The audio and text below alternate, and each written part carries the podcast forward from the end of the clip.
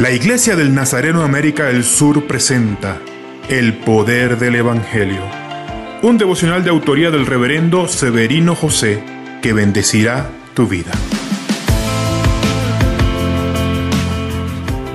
Los pastores llegaron para ver a Jesús y empezaron a hablar sobre su experiencia con los ángeles y lo que dijeron sobre el niño. Lucas describe la reacción de María en este versículo. María guardaba todo esto en su corazón. Necesitamos aprender de la reacción de María. No difundió lo que había en su corazón. Al contrario, se lo guardó para sí misma. Ten el mismo discernimiento que María. No todo lo que pasa en tu corazón debe ser hablado a la gente por dos simples razones. Primero, no todos lo entenderán. Y segundo, no todos los que te rodean son realmente tus amigos.